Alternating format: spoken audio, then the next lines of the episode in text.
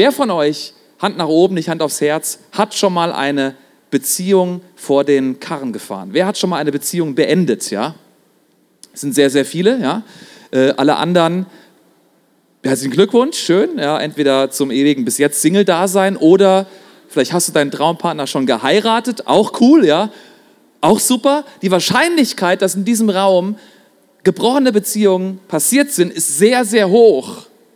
Ich habe dir zwei Statistiken mitgebracht. Eine Statistik ist, wie viele Ehen lassen sich eigentlich scheiden, hier bei uns in Deutschland aktuell. Da siehst du, die Welle geht mal hoch und runter. Ich habe das Gefühl, Leute heiraten tendenziell weniger. Ja?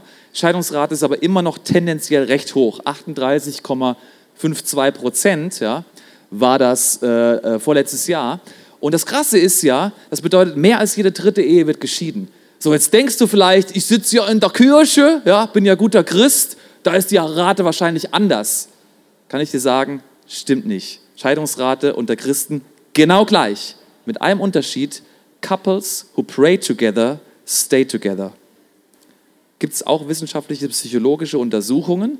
Wenn du regelmäßig jeden Tag mit deinem Partner betest, dann hast du eine 99, irgendwas prozentige Wahrscheinlichkeit, dass deine Beziehung hält. Ja. Das ist ein kleiner Teaser für das letzte Thema. Ja. Aber die Realität ist oft eine andere. Wie lange halten tendenziell Ehen? Ja? Ich will dir jetzt nicht dich desillusionieren, ja, aber tendenziell eine Statistik, ja, wie lange Ehen halten ist. Wie lange? Nächste Statistik? 14, irgendwas Jahre. Ja. Ähm, unser Multimedia-Mensch ist schockiert wahrscheinlich von diesen Zahlen gerade. Oder der Laptop ist eingeschlafen, kann auch sein.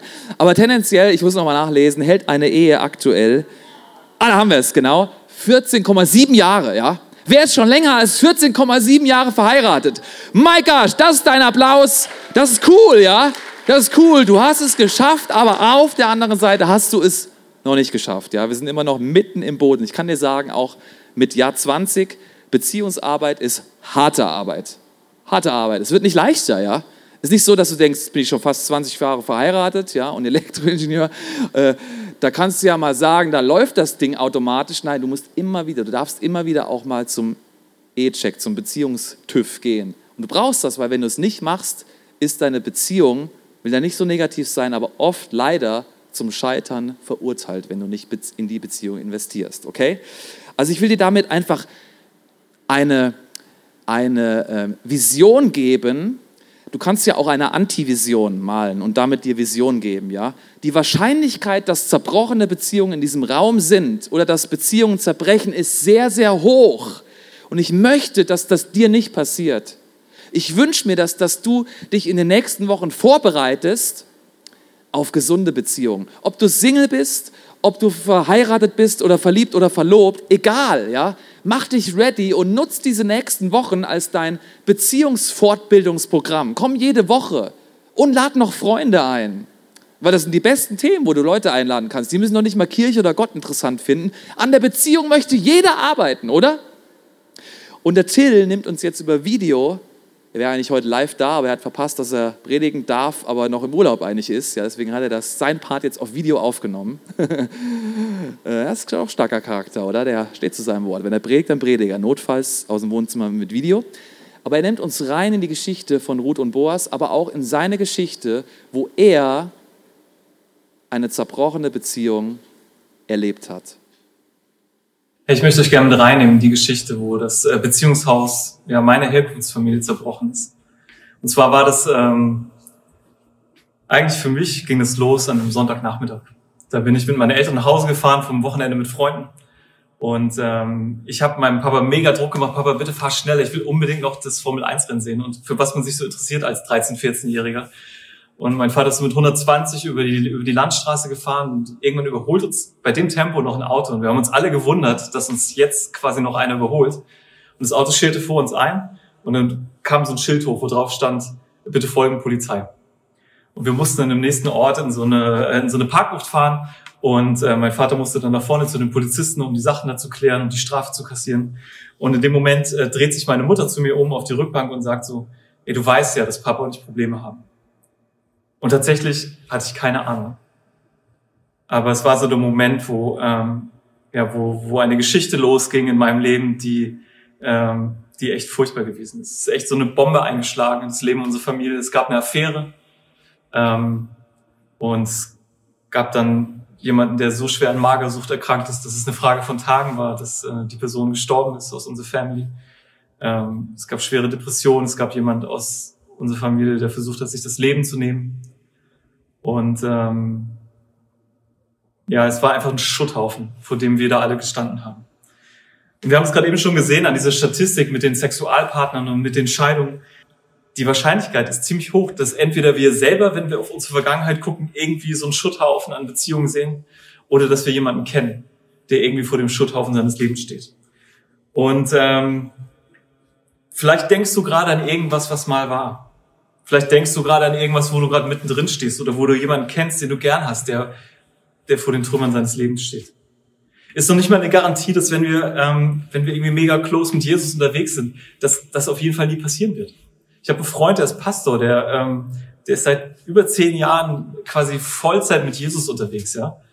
Und der steht gerade vor den Trümmern seiner Ehe und rein menschlich weiß ich nicht, ob sich das nochmal kitten lässt. Selbst wenn du sagst, ey, das ist gerade überhaupt nicht mein Thema, das ist gerade überhaupt nicht, bei mir ist alles okay. Wahrscheinlich kennst du jemanden, bei dem es nicht so ist. Und ganz egal, ob wir selbst verschuldet darin stecken oder ob wir durch die Entscheidung von anderen dazu ja, mehr oder weniger da reingeworfen worden sind. Die Frage ist wie gehen wir damit um?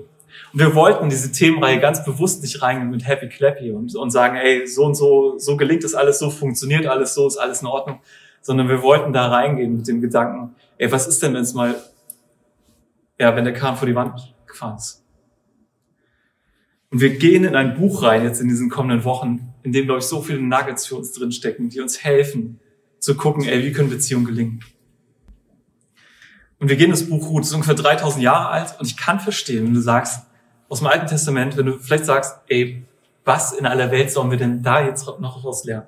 Weil wir werden auch Sachen denken und, und Denkweisen kennenlernen, wo wir so meinen, ey, das ist einfach, das ist einfach von gestern oder von vorgestern oder von noch länger her. Und es beschäftigt uns heute einfach gar nicht mehr die Probleme, die die damals gehabt haben. Ja, wir werden das zum Beispiel sehen bei Naomi, bei der Schwiegermutter von Ruth. Ey, die denkt irgendwann, mein Leben ist völlig im Arsch, weil ich keine Familie habe. Und ey, ich bin dankbar, dass in unserer Gesellschaft mittlerweile auch andere Werte zählen für Frauen, als dass man möglichst viele Kinder hat. Wirklich. Aber automatisch zu denken, das, was die damals gedacht und gefühlt haben, das hat uns heute nichts mehr zu sagen. Wir können heute nichts mehr daraus lernen, ist auch ein totaler Trugschluss, weil, ey, Naomi hat vielleicht sich schlecht gefühlt wegen Sachen, wegen denen sich heute dankenswerterweise Menschen heute nicht mehr schlecht fühlen. Aber wir fühlen uns heute schlecht, keine Ahnung, weil es ein paar Kilo zu viel auf der Waage gibt, ja. Die Sorge hatte Naomi nicht. Wir fühlen uns heute vielleicht schlecht, weil manche Sachen in Social Media nicht so laufen, wie wir es gerne hätten. Die Sorgen hatte Naomi nicht.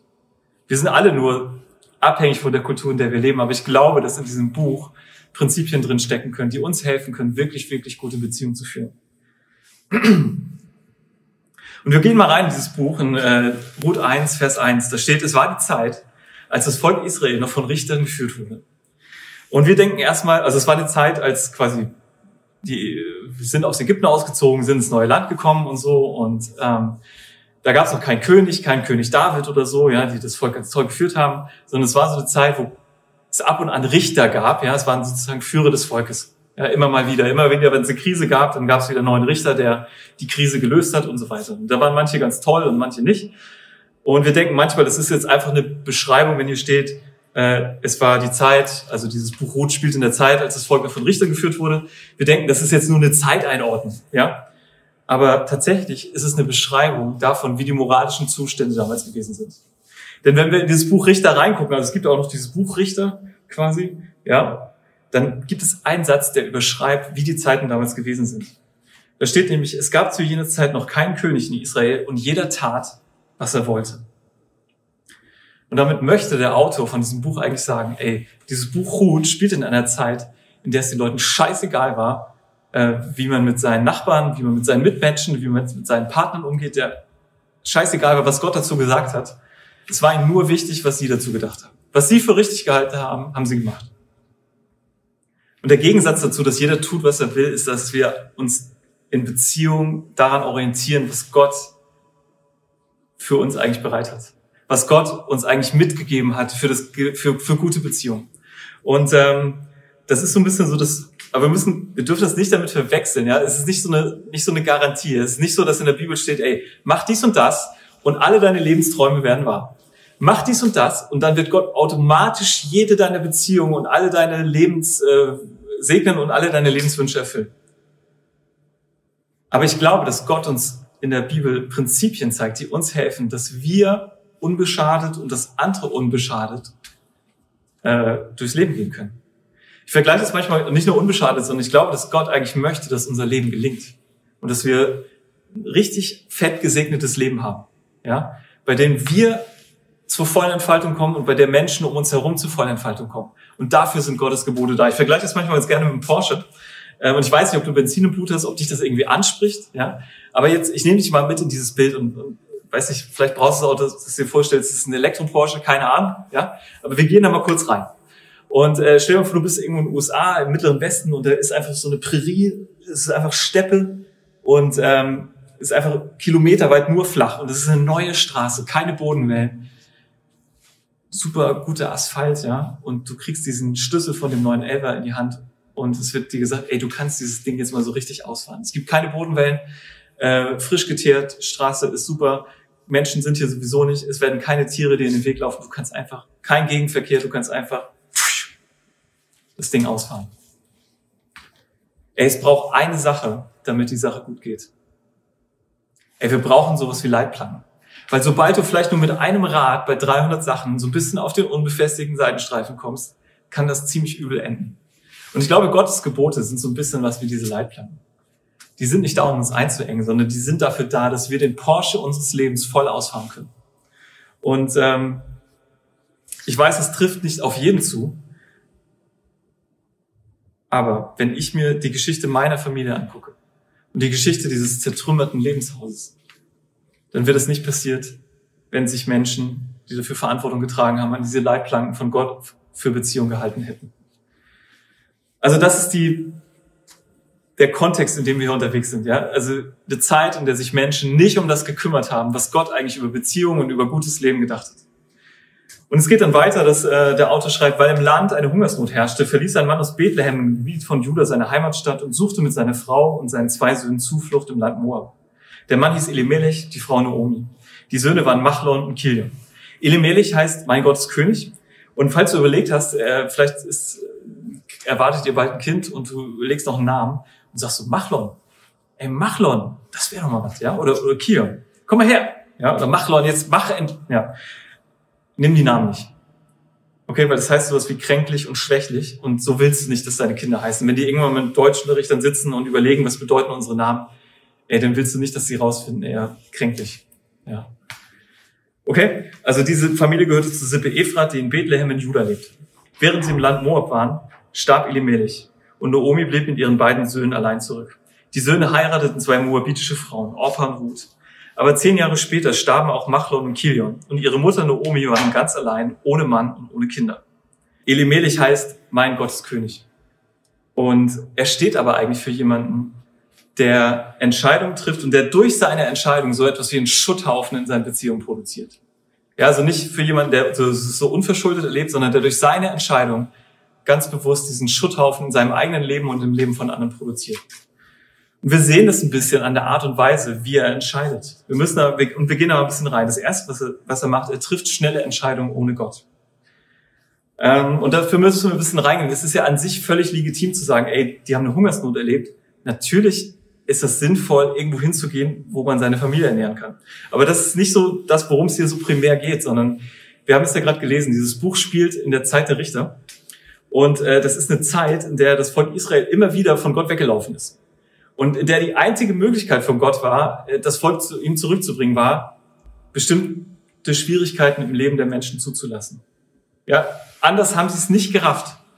Und ähm, Elimelech erlebt also diese Krise, aber er, er, er nutzt sie im Endeffekt nicht. Ja? Er fragt, in, äh, er fragt überhaupt nicht, ey Gott, hast du mit dieser Krise in dem Leben von mir oder von unserem Volk irgendetwas vor? Das Einzige, was er macht, nee, Krise schnell weg. Ja, also schnelle Entscheidung ohne Gottes Zweite.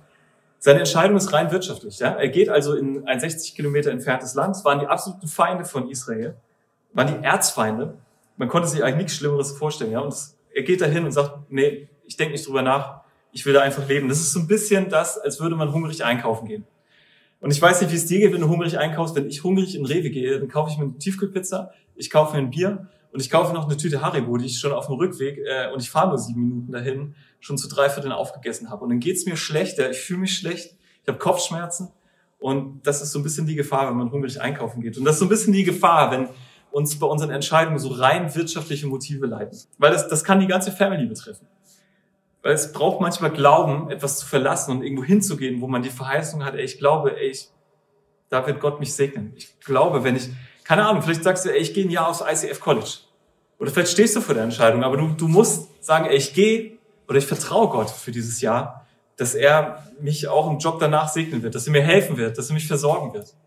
Und ich kenne Menschen, die sich ganz bewusst dagegen entschieden haben, weil sie gesagt haben, ey, ich, ich weiß nicht, ich weiß nicht, ob ich danach noch eine Stelle haben werde. Ich weiß nicht, ob ich danach noch ganz genauso gut verdiene. Ich könnte zwar sein, dass ich in diesem Jahr Gott echt ein Stück näher kommen werde, aber ich, ich mache es nicht.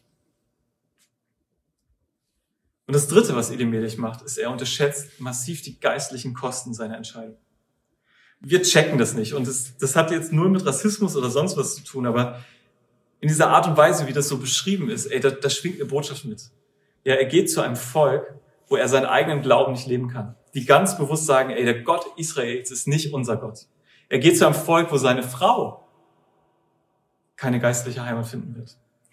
Er geht an einen Ort, wo seine Söhne garantiert keinen Ehepartner finden werden, mit dem sie gemeinsam Glauben leben können.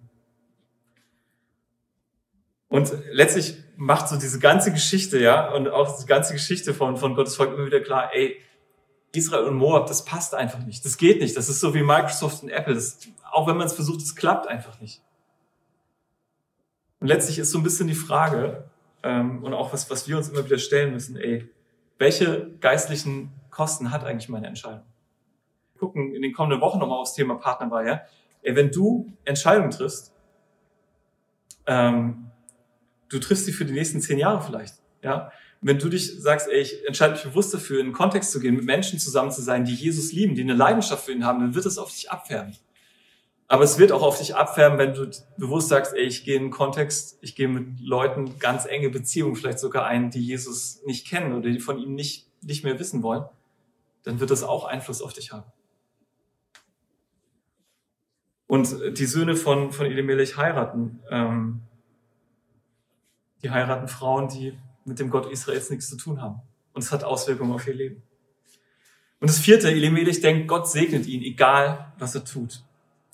Ähm, wir sehen es in Sprüche 16, Vers 25, da steht, manch einer wähnt sich auf dem richtigen Weg und läuft geradewegs in den Tod. Elimelech denkt, ey, Gott wird mich schon segnen, egal äh, wo ich bin, egal ob ich ihn mit einbeziehe in meine Entscheidung, er wird sich schon um mich kümmern. Und er hat sich zumindest vielleicht so vom Essen her um ihn gekümmert, aber ist geistliche Erbe, das hinterlässt, ist einfach scheiße. Elimelech steht so für, für, ja, steht so als Charakter dafür, dass wir, oder für Menschen oder für Situationen, wo wir durch unsere eigenen Entscheidungen einen geistlichen Schutthaufen, einen Beziehungsschutthaufen produziert haben. Dann gibt es aber noch drei andere Frauen in diesem Kapitel. Das sind Naomi, Orpa und Ruth. Und die stehen auch vor einem Trümmerhaufen ihrer Beziehung. Aber das ist nicht ihre Schuld gewesen, sondern es war die Schuld von anderen. Und das, das gibt es auch. Wir können manchmal ohne unser eigenes Zutun vor, ja, vor einem Beziehungsschuldhaufen stehen. Und Naomi hört irgendwann, dass es in Israel besser läuft. Es geht wieder besser, die Hungersnot ist zu Ende. Und sie sagt es dann, ey, ich gehe nach Hause, ich habe hier nichts mehr, mich hält hier nichts mehr, ich gehe nach Hause, ihre Schwiegertöchter gehen mit. Aber irgendwann auf dem Weg sagt sie, ihr geht zurück. Ihr habt euch gut um mich gekümmert, ist alles okay, ihr habt eure Pflicht erfüllt, ja, ich gehe jetzt den, den Rest des Wegs alleine. Ich kann euch nicht versorgen, ich kann euch auch nichts bieten. Damals war das so, dass ja, die äh, beiden Schwiegertöchter am ehesten noch andere Söhne von, von Naomi hätten heiraten können. Aber sie sagt selber, ich kann ja jetzt keinen Sohn mehr kriegen, ich kann jetzt dann nicht noch 20 Jahre warten, dass ihr den dann irgendwann heiraten könnt. Ja, das war damals so die Art und Weise, ob das gut war, keine Ahnung, aber so war es halt damals. Ähm, aber ihr solltet lieber umkehren, geht lieber in das Haus eures Vaters, vielleicht findet ihr da nochmal einen Mann, mit dem ihr eine Familie gründen könntet, aber bitte geht nicht mit. Und Orpa geht, und die eine Schwiegertochter geht auch schweren Herzens, aber Ruth geht nicht. Ja, und, und Naomi sagt irgendwann, ey, come on, Ruth, du musst auch nach Hause gehen, das funktioniert nicht. Aber Ruth bleibt und es kommen dann einige, der, ja, vielleicht sind vielleicht eine einige der bekanntesten Worte aus der Bibel. Kommt dann irgendwann, ey, dräng mich nicht, dich zu verlassen. Ich kehre nicht um, ich lass dich nicht allein. Wohin du gehst, dorthin gehe ich auch. Wo du bleibst, da bleibe ich auch. Dein Volk ist mein Volk und dein Gott ist mein Gott. Wo du stirbst, da will ich auch sterben. Dort will ich begraben werden. Der Zorn des Herrn soll mich treffen, wenn ich nicht Wort halte. Nur der Tod kann mich von dir trennen. Und wir sehen, dass das Treue, es ist wahrscheinlich so die Schlüsselverse in diesem ganzen Buch und Treue ist das Hauptthema von diesem Buch. Treue zu Gott, die Treue Gottes zu seinen Menschen und die Treue von Menschen zueinander. Und ich glaube auch, dass Treue so ein Prinzip ist, das uns hilft, den Beziehungsporsche unseres Lebens, wenn wir nochmal zu diesem Bild gehen, voll auszufahren, der uns hilft, dass wir und dass andere Menschen durch die Art und Weise, wie wir Beziehungen leben, keinen Schaden nehmen. Und die Frage ist jetzt, wie gehen wir damit um, wenn wir diesen, diesen Schutthaufen unseres Lebens vor uns haben? Wenn wir diesen Beziehungen, vor diesem Trümmern von Beziehungen stehen. Und ich sage nicht, dass das mal ebenso funktioniert, nicht so mit eins, zwei, drei und zack, ist das alles gelöst. Das habe ich selber erlebt, dass das nicht klappt. Aber was können Schritte sein, und deswegen ist, glaube ich, so mega wichtig, dass du auch in den kommenden Wochen mit dabei bist, weil wir gucken uns so viele gute Prinzipien für gute Beziehungen an. Was können so die ersten Schritte sein, um ja irgendwann über diesen Schutthaufen hinwegzukommen? Ich glaube, das erste, ey, vertraue Gott, denn es gibt Zeichen von Hoffnung in jedem Leben. Ey, ist egal, das Buch Ruth sagt uns, egal wie scheiße dein Leben läuft, Gott wirkt hinter den Kulissen deines Lebens. Und es gibt Zeichen von Hoffnung in jedem Leben. Weißt du, im Buch Ruth gibt's keine Wunder, keine Träume, keine erhöhten, keine erhöhten Gebete, keine Heilung. Es ist eigentlich ein Buch für Menschen, die vielleicht gerade echt Probleme damit haben, so mit, mit all dem, was so in der Bibel sonst steht, so mit Heilung, mit äh, übernatürlichen Wundern, mit ähm, und die das, die auch so kein direktes Gott, kein direktes Reden von Gott gerade erleben. Aber das Buch und die Geschichte von Ruth, die sagen dir, ey, gerade wenn du keine Gebetserhörung erlebst, gerade wenn du den Eindruck hast, Gott spricht nicht, Gerade wenn die Spontanheilung vielleicht ausbleibt. Gerade in diesen Zeiten ist er trotzdem da und er wirkt auf vielen, vielen Wegen, die dir verborgen sind im Moment, um sich selber zu verherrlichen und um dich zu segnen. Als Naomi nach Hause kommt, nach Bethlehem, in ihre Heimatstadt, da sagt sie zu den Leuten, ey Leute, ich habe nichts mehr. Ich bin leer, ich bin verlassen, ich bin verloren. In meinem Leben gibt es keine Hoffnung mehr. Ich habe nichts. Aber sie übersieht völlig, welchen Schatz Gott in ihr Leben gestellt hat. Denn sie hat eine Frau an ihrer Seite mit einem unglaublichen Mut. Sie hat eine Frau an ihrer Seite, die ihr Leben verändern wird, die das Leben von Boas verändern wird, die irgendwann mal die Ur, Ur, Ur, Ur, Ur Großmutter von Jesus wird und die, durch die du gesegnet worden bist. Diesen Menschen hat Gott in ihr Leben gestellt. Aber Naomi checkt es nicht, ja. Ey, niemand will mit ihr tauschen mit der Geschichte, die sie hat. Aber sie hat eine Vorstellung davon, wie Leben zu sein hat, damit es gelingt. Sie hat eine Vorstellung davon, wie gutes Leben aussieht. Und das hat sie nicht. Und dadurch ist sie so blind, dass sie das Gute in ihrem Leben nicht mehr wahrnehmen kann. Und das ist bei uns ganz genauso. Wir haben auch eine Vorstellung davon, wie unsere Beziehung zu laufen haben, wie unser Leben zu laufen hat, damit wir sagen können, okay, Gott segnet mich. Und wenn es nicht klappt, dann werden wir irgendwann blind dafür, was Gott Gutes in unserem Leben tut. Aber das Buch Ruth zeigt uns, dass es Hoffnung für dein Leben gibt. Wenn du das Gefühl hast, ey, meine Arbeit ist sinnlos, ja, es ist wie ein tägliches Hamsterrad. Wenn du das Gefühl hast, Gott hat mich verlassen, wenn du das Gefühl hast, ey, all diese Sachen, das funktioniert doch nicht mehr. Dann zeigt dir dieses Buch und die Geschichte von Ruth, dass Gott hinter den Kulissen deines Lebens am Wirken ist. Das Zweite, ey, was wir immer wieder brauchen, wenn wir vor den Trümmerhaufen stehen, vor den Großen und Kleinen, ey, wir müssen dankbar sein. Wir müssen ganz bewusst unsere Perspektive verschieben. Und ich ähm, finde es immer cool, wenn Leute, die mega gesegnet sind, die Millionen haben, die in schönen Villen leben und sonst wie über Dankbarkeit sprechen, finde ich super. Aber wenn Leute, die eigentlich sowas wie, die echt schwere Zeiten durchgemacht haben, von Dankbarkeit sprechen und sagen, dass es ihnen das hilft, dann klingelt es bei mir nochmal anders. Ich möchte euch ein bisschen von Samuel Koch erzählen. Äh, der hat einige Jahre in Darmstadt gewohnt, tatsächlich gar nicht so weit weg von uns, von unserem Zuhause, ungefähr zwei Straßen weiter. Und viele von euch wissen, dass Samuel hat vor einigen Jahren einen schweren Unfall bei Wetten das gehabt in der Fernsehsendung und ist seitdem querschnittsgelähmt sitzt im Rollstuhl. Und ich merke, dass ich ihm anders zuhören kann, wenn er über Dankbarkeit spricht, als vielleicht manche anderen Menschen. Und er schreibt in einem seiner Bücher Folgendes über das Thema Dankbarkeit. Ich habe schon öfter erwähnt, dass ich meine Perspektive oft absichtlich auf die schönen Dinge im Leben verschiebe. Dazu versuche ich zum Beispiel regelmäßig Dankbarkeitslisten zu erstellen. Ich zähle mir ein bisschen selbstmanipulativ Dinge auf, für die ich dankbar bin. Sei es die Schönheit der Schöpfung oder die Entdeckung der Mikrowellen, die ein Kirschkernkissen aufheizen können, das dann meinen Nacken wärmt.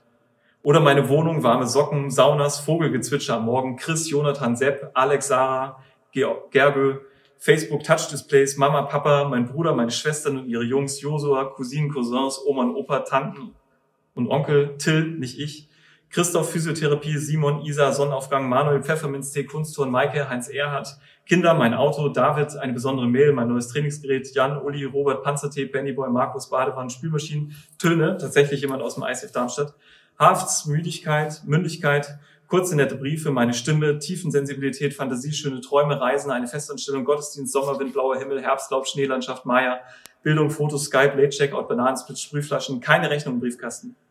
Und wenn ich erstmal damit anfange, bin ich jedes Mal neu überrascht, wie viele Dinge es tatsächlich gibt, für die ich dankbar, kann, dankbar bin. Wenn Samuel es schafft, ich glaube, wir schaffen es auch.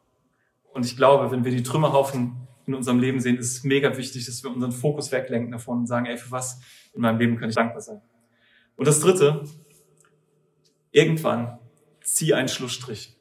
Ich sage nicht, dass es mal ebenso funktioniert. Ich sage nicht, dass es prinzipiell heute sein muss. Ich glaube, dass es für manche von euch heute dran ist. Aber irgendwann ist es wichtig, dass wir unter die Trümmer unseres Lebens einen Schlussstrich ziehen. Und dann ist es total wichtig, dass du nicht einem von diesem oder allen drei von diesen Mythen auf den Leim gehst. Der erste Mythos, wenn wir anfangen, ja, die Fehler unseres Lebens ehrlich anzugucken. Der erste Mythos, allein aus Fehlern wird man klug. Allein durch Erfahrung wird man weise. Das ist totaler Quatsch, ja. Das Einzige, was wir durch Erfahrung automatisch werden, ist älter. Und das Problem ist, wir sind im Fehler analysieren ganz gut. Ja, wir analysieren Fehler in Lebensbereichen, die nicht besonders wichtig sind. Ja, ich bin zum Beispiel ganz gut darin, meine Handwerksfehler zu analysieren und ich weiß mittlerweile, die Dinge sollte ich auf keinen Fall überhaupt noch jemals wieder selber machen. Und so und so geht das mittlerweile. Ja, ich habe schon tausende von Euro Schäden an Autos verursacht, einfach dadurch, dass ich gedacht habe, ich versuch's mal. Und ich weiß mittlerweile, in den Bereichen sollte ich es nicht wieder anfangen. In unwichtigen Bereichen Fehler analysieren sind wir gar nicht schlecht drin. In Beziehungen tun wir es leider nur bei anderen. Ja, da sagen wir, ey, kein Wunder, dass diese Beziehung nicht funktioniert hat. Der ist ja auch mal echt ein Idiot, der Typ. Ja, oder, ey, so unsicher wie die ist, so wenig Selbstwertgefühl. Kein Wunder, dass ihre Beziehungen in die Brüche gehen. Aber bei uns selber machen wir das nicht. Anstatt unsere Fehler zu analysieren, gerade in Beziehungen, analysieren wir oder beschuldigen wir nur andere. Aber die Wahrheit ist, nur aus Fehlern, die wir wirklich angehen, die wir anschauen, aus denen wird man klug. Nicht automatisch dadurch, dass man sie mal gemacht hat. Zweiter Mythos mindestens genauso wichtig. Ich weiß, was richtig ist, also tue ich auch automatisch das Richtige. Ey, das ist das, was Kinder denken, ja, oder was, was Kinder manchmal meinen. Ey, nur weil sie wissen, was richtig ist, tun sie es auch automatisch. Und wenn wir mit dem Versagen in unseren Beziehungen konfrontiert werden, dann sagen wir einfach, ja, ja, brauchst gar nicht weiterreden. Ich weiß, ich, prinzipiell weiß ich ja alles richtig ist. Ja, wenn, wenn Steffi zu mir kommt oder manche Freunde zu mir kommen und sagen, ey, Till, das ist jetzt nicht optimal gelaufen an der Stelle, dann sage ich immer, ja, ja, ey, brauchen gar nicht weiter anschauen. Ich weiß, was richtig ist. Und mir geht es oft so, dass ich denke, ich muss kein Buch darüber lesen. Ich muss kein Buch darüber lesen, wie mein Sexleben besser werden kann. Ich muss kein Buch darüber lesen oder kein Gespräch darüber führen oder kein, ja, vielleicht kein Get Free machen beim Bereich Vergebung, weil ich weiß ja, wie das geht. Deswegen werde ich schon beim nächsten Mal richtig machen. Aber das ist kein Automatismus. Nur weil wir wissen, was richtig ist, heißt das noch lange nicht, dass wir in das Thema nicht nochmal reingehen müssen. Und vielleicht ist es für dich heute dran, in dieses eine Thema, von dem du eigentlich denkst, ich weiß ja, was richtig ist, nochmal richtig reinzugehen und vielleicht dieses Buch zu lesen. Vielleicht Get Free in Groups zu machen. Vielleicht wirklich einen Therapeuten aufzusuchen, weil du alleine das Thema nie unter die Füße kriegen wirst. Und der dritte Mythos und vielleicht das wichtigste von allen, der größte Mythos von allen. Zeit ist mein Feind. Weil wir haben immer Leute um uns rum und Menschen, mit denen wir uns vergleichen, wo wir gucken, äh, wie die so sind, ja, wo wir so denken, so, Ey, jeder in meinem Alter hat schon. Und die haben das schon gemacht und die haben das endlich hingekriegt und ich habe das ja immer noch nicht.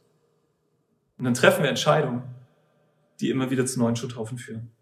Ich habe gerade meine Vorbereitung gehört von, von Beratern, die Menschen helfen, nach einer Scheidung wieder die Spur zu finden und die auch manchmal Geschiedenen helfen, in eine zweite oder dritte Ehe zu gehen.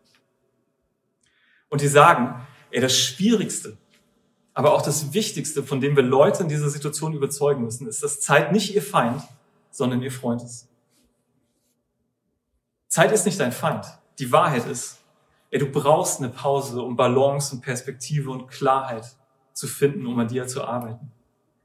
Mit der Zeit wirst du in der Lage sein, Dinge zu hören, die du jetzt noch nicht hören kannst. Mit der Zeit wirst du Dinge sehen, die du jetzt noch nicht sehen kannst. Mit der Zeit wirst du in der Lage sein, für die Sachen, und dafür wirst du mich hassen vielleicht oder nicht mögen, wenn ich das jetzt sage, mit der Zeit, mit Zeit wirst du in der Lage sein, für Dinge Verantwortung zu übernehmen, für die du im Moment noch nicht bereit bist, Verantwortung zu übernehmen. Mit der Zeit wirst du in der Lage sein, für Dinge in dem Schutthaufen Verantwortung zu übernehmen, für die du auch wirklich die Verantwortung trägst. Und du kannst dir den Weg in eine bessere Zukunft nicht dadurch erschaffen, dass du nur andere beschuldigst. Wenn wir uns nicht Zeit lassen auf diesem Weg, diesen Schlussstrich zu ziehen, dann werden wir den Schutt und die Verletzung mitnehmen in die nächste Beziehung. Ich glaube, dass es für manche von euch heute dran ist, einen Schlussstrich unter manches zu ziehen. Und ich sage nicht, dass das einfach so mit 1, 2, 3 geht, aber wir werden jetzt in eine Zeit gehen, wo wir auf Gott hören können. Und wo er, glaube ich, einigen von euch klar machen wird, ey, unter diesem Bereich, unter diesen Schutthaufen darfst du einen Schlussstrich ziehen. Und wenn es für dich heute noch nicht dran ist, weil vielleicht der Haufen zu groß ist, weil das Thema zu schwierig ist, dann ist es aber vielleicht heute so, dass Gott dir zeigt in diesen nächsten Minuten, hey, was kann dein nächster Schritt sein auf dem Weg, irgendwann mal einen Schlussstrich darunter zu setzen. Und ich bin gespannt auf das, was Gott jetzt in den nächsten Minuten zu euch und zu dir sagen wird.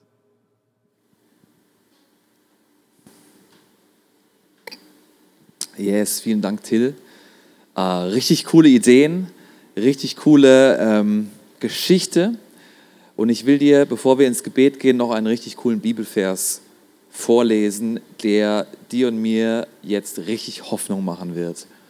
Weil wenn du da stehst und bist noch mitten in diesem Trümmerhaufen drin und hast keine Ahnung, wie du da rauskommst, geschweige denn, wie Gott dich daraus führen möchte, dann lass mir dir nochmal sagen, das, was in dem Psalm 147 steht, über Gott. Und zwar heißt es, er, Gott, schenkt denen Heilung, die ein gebrochenes Herz haben und verbindet ihre schmerzenden Wunden.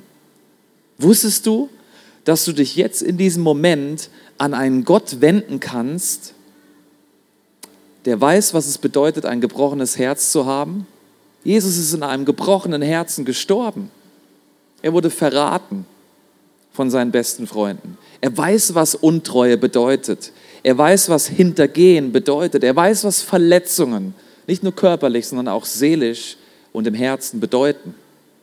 Und er ist genau dafür gestorben. Und Gott hat genau das möglich gemacht. Und er möchte heute an deinem Herzen arbeiten.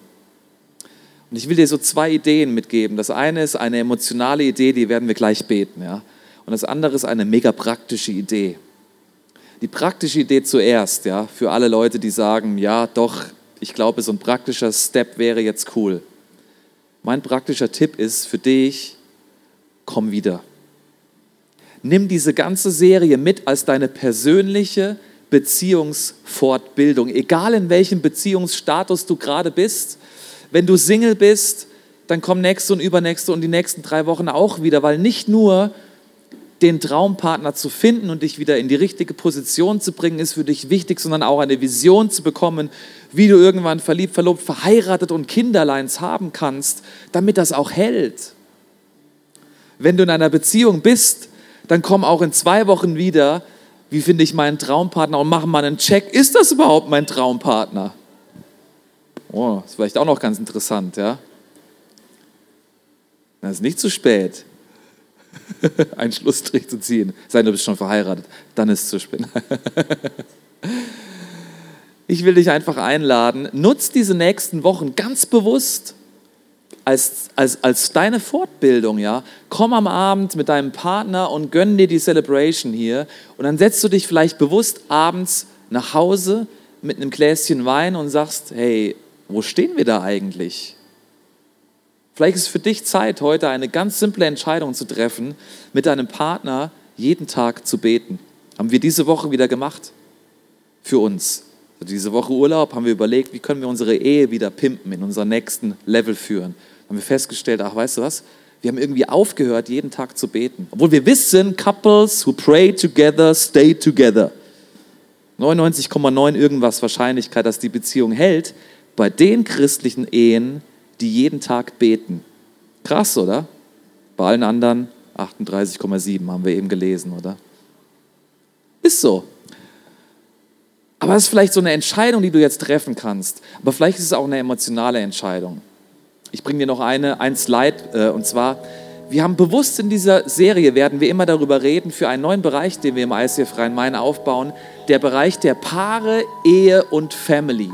Ehevorbereitung, Kindersegnung, Paar- und Eheberatung, Workshops und Events. Am 15. Mai haben wir einen Workshop in Frankfurt am Nachmittag. Da kannst du auch hinkommen, wenn du einen Partner hast. Ja, da geht es darum, hey, wie kann ich eigentlich ähm, meine Beziehung aufs nächste Level heben, egal wo ich gerade bin. Ja, Nutz diese Möglichkeit, mach dir ein Foto jetzt in dem Moment. Ja, geh mal auf die Homepage und guck, was für Angebote wir dir geben möchten, weil ich brauche das. Ich brauche so wie mein Auto zum TÜV muss, zum Check muss, braucht das meine Ehe auch, weil sonst geht es automatisch bergab. Leider nicht automatisch bergauf. Wenn ich aber investiere, geht es automatisch bergauf. Und vielleicht darfst du dich entscheiden zu investieren. Vielleicht bist du auch heute hier und möchtest einen Schlussstrich ziehen, dann will ich dich mal einladen, jetzt in diesem Moment einfach mal deine Augen zu schließen. Weil das ist mehr so ein emotionaler, so ein geistlicher Schritt. Und vielleicht stellst du dir jetzt in diesem Moment nochmal vor, wie du vor deinem Gott stehst, wie du vor Jesus stehst. Und weißt du, stell dir mal so vor, ähm, Jesus ist da am Kreuz, aber er ist ja schon wieder auferstanden. Er hat ja all die Schmerzen, all die Wunden und all das schon auf sich genommen und durch seine Wunden sind wir geheilt. Und er möchte dein gebrochenes Herz jetzt reparieren. Er möchte dich in eine Season, in einen Prozess reinnehmen, wo du ihm dein Herz geben darfst. Aber es braucht eine Entscheidung von dir, dass du ihn an dein Herz ranlässt. Und Jesus, da bin ich heute und ich will diese Entscheidung treffen. Ich ziehe jetzt einen Schlussstrich. Ich will nicht in der Verletzung hängen bleiben, in der Bitterkeit schmollen, auch wenn ich recht habe. Ich möchte dich einladen, dass du an meinem Herzen arbeitest. So schön, dass du Teil unserer Online-Community bist und dir diesen Audiopodcast angehört hast. Vielleicht bist du gerade auf der Suche nach einer Kirche in deiner Nähe oder möchtest Teil einer Small Group oder sogar Teil einer Microchurch werden. Dann schau doch mal unter icf-rheinmain.de vorbei. Dort findest du alle Angebote unserer Kirche. Bestimmt ist auch für dich genau das Richtige dabei. Bis zum nächsten Mal.